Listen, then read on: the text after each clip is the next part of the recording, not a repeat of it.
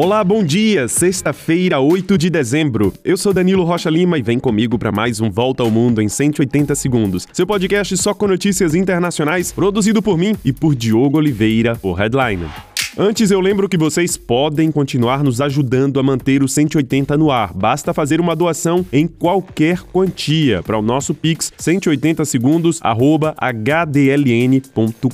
A gente conta com vocês. Muito obrigado.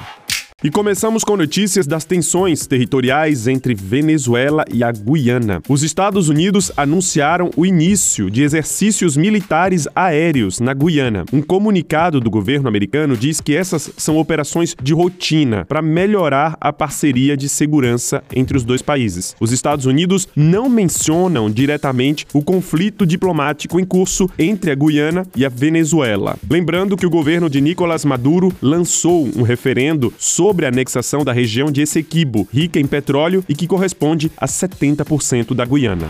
Já o Conselho de Segurança da ONU vai se reunir hoje a portas fechadas, justamente para tratar dessa questão territorial entre a Guiana e a Venezuela. A reunião foi pedida pelo governo da Guiana.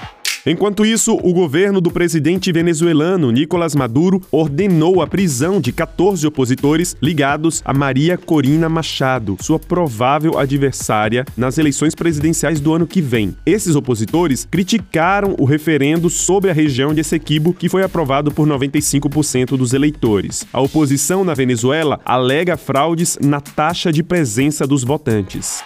Do outro lado do mundo, uma boa notícia entre vizinhos. Depois de anos de tensões que remontam ainda ao Império Otomano e que quase culminaram em conflitos militares, a Grécia e a Turquia assinaram uma declaração de relações amistosas e de boa vizinhança. Lembrando que em 2020, Grécia e Turquia quase entraram em conflito por causa de disputas de reservas de gás natural no mar Mediterrâneo. Agora, o presidente turco Recep Erdogan foi recebido em Atenas pelo primeiro-ministro ministro Kyriakos Mitsotakis. Eles assinaram o pacto e anunciaram também dobrar o montante do comércio anual entre os dois países.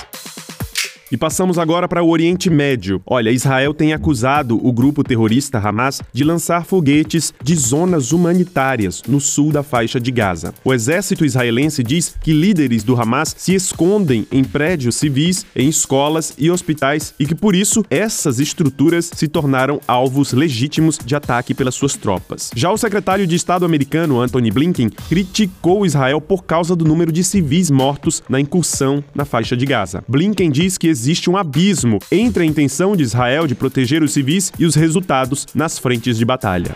Olha, o governo do Reino Unido acusa grupos espiões da Rússia de interferência cibernética. Londres diz que hackers ligados ao serviço de inteligência da Rússia tentam interferir na política britânica por meio de ataques cibernéticos. Caixas de e-mail de deputados, jornalistas e ONGs do Reino Unido teriam sido alvos de ataques e espionagem pelo serviço secreto russo nos últimos anos, ameaçando assim os processos democráticos no Reino Unido. O governo britânico convocou o embaixador russo e diz expor as tentativas de influência da Rússia como exemplo de como esse país opera em várias partes do mundo. E é isso, a gente fica por aqui. O abraço dessa sexta é embalado pelo quarteto vocal Quadrilha, da Paraíba, ao som da canção Abril. Só em abril eu vou me abrir pra deixar você